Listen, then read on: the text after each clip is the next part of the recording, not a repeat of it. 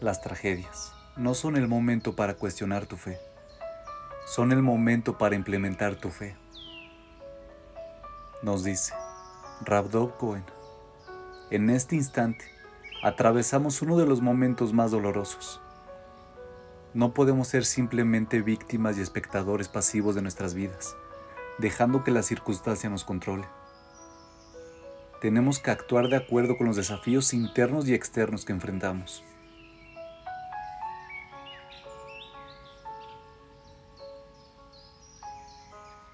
Aquí hay algunos de los pensamientos para enfrentar espiritualmente este periodo traumático.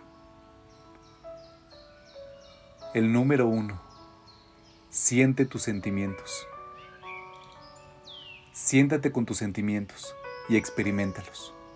Experimenta tu dolor, tu enojo, tu impotencia, tu miedo, tu tristeza, tu preocupación. No luches contra tus sentimientos. Toma decisiones basadas en ellos. Forma creencias basadas en ellos.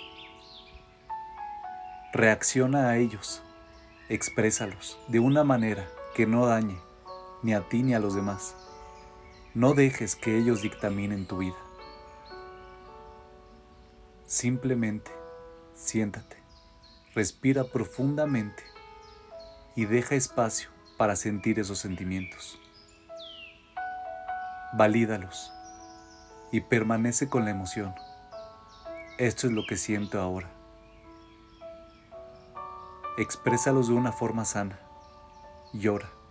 Compártelos con personas cercanas que te apoyen, con expresiones creativas a través del arte, la escritura o la música.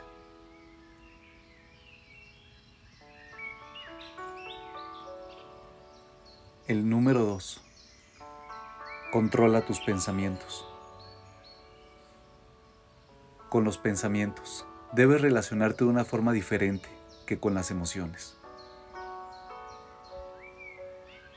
Con los pensamientos necesitamos controlar con cuáles nos quedamos e identificar si son sanos y útiles o no.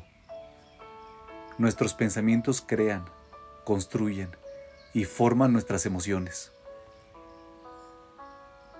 Por ejemplo, imaginar escenarios terribles y repetirlos en tu mente no te ayudará en la situación. Tampoco ayuda tratar de entenderlo todo o de descubrir quién es el culpable. Una vez que hemos identificado los pensamientos que no ayudan a la situación, ni nos ayudan a crecer o a sentirnos mejor, tenemos tres opciones. A menudo, Uso el ejemplo de un autobús. Cuando te das cuenta que estás en el autobús equivocado, puedes simplemente seguir viajando. Analizar el hecho de estar ahí. ¿Por qué estoy en este autobús? ¿Quién tiene la culpa de que esté aquí? O bajar del autobús. El desafío es tomar conciencia cuando te enrollas en pensamientos que no tienen ningún propósito.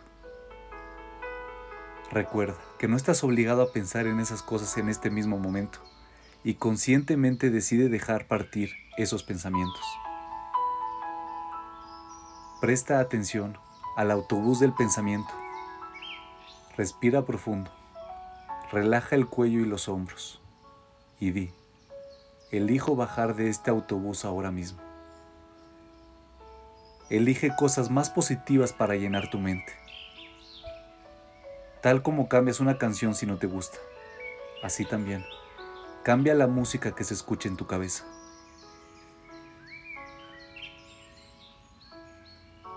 Después de un tiempo, tendrás más conciencia cuando bajes en el autobús equivocado y serás capaz de bajarte más rápido.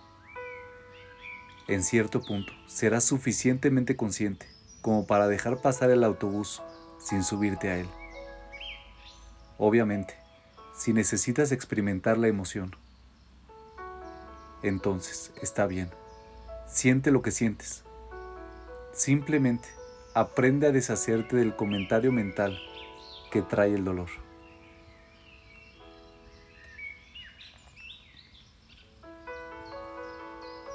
El número 3 haz algo proactivo. Al estar completamente abiertos para experimentar nuestras emociones dolorosas, no queremos que la situación dictamine y define nuestras vidas. No somos espectadores indefensos, somos participantes poderosos e incluso los directores de nuestras vidas. Debemos seguir funcionando de forma saludable, cuidarnos a nosotros mismos, comer bien, hacer ejercicio, meditar, baños calientes, aceite de lavanda, escuchar buena música. Sigue viviendo tu vida tanto como puedas. Ve a trabajar. Encuéntrate con amigos. No solo no dejemos que el dolor nos defina, sino que utilicémoslo para actuar. Haz algo que pueda ayudar, ayudar a la situación. Dona dinero, suministros, ropa, Ofrece voluntariamente tu tiempo y tus habilidades. Educa a otras personas. Reza. Estudia Torah. Haz mitzvot y actos de bondad.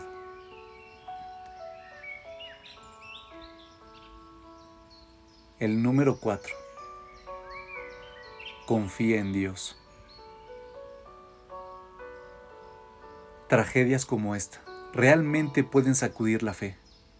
¿Cómo pudo dejar Dios que ocurriera esto? No tiene ningún sentido. Las tragedias no son el momento para cuestionar tu fe, son el momento para implementar tu fe. Este es el desafío de internalizar tu confianza en Dios. Cuando no se entiende, seguimos creyendo que hay una razón válida y un sentido positivo detrás de todo esto. En este momento, pareciera que nada tiene sentido, así que no trates de entenderlo. No puedes entender algo que no tiene sentido. Ahí es donde entra tu confianza en Dios.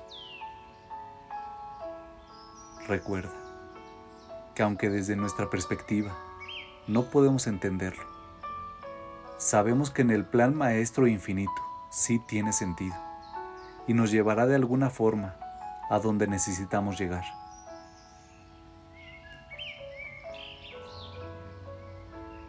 El pueblo judío es la nación más formidable sobre la faz de la tierra. A lo largo de generaciones fuimos golpeados y seguimos aquí, impactando al mundo. No somos víctimas. Lograremos salir de esto y seremos más fuertes. En la guerra de la oscuridad contra la luz, al final, la luz siempre gana. Y la unión entre los judíos es crucial.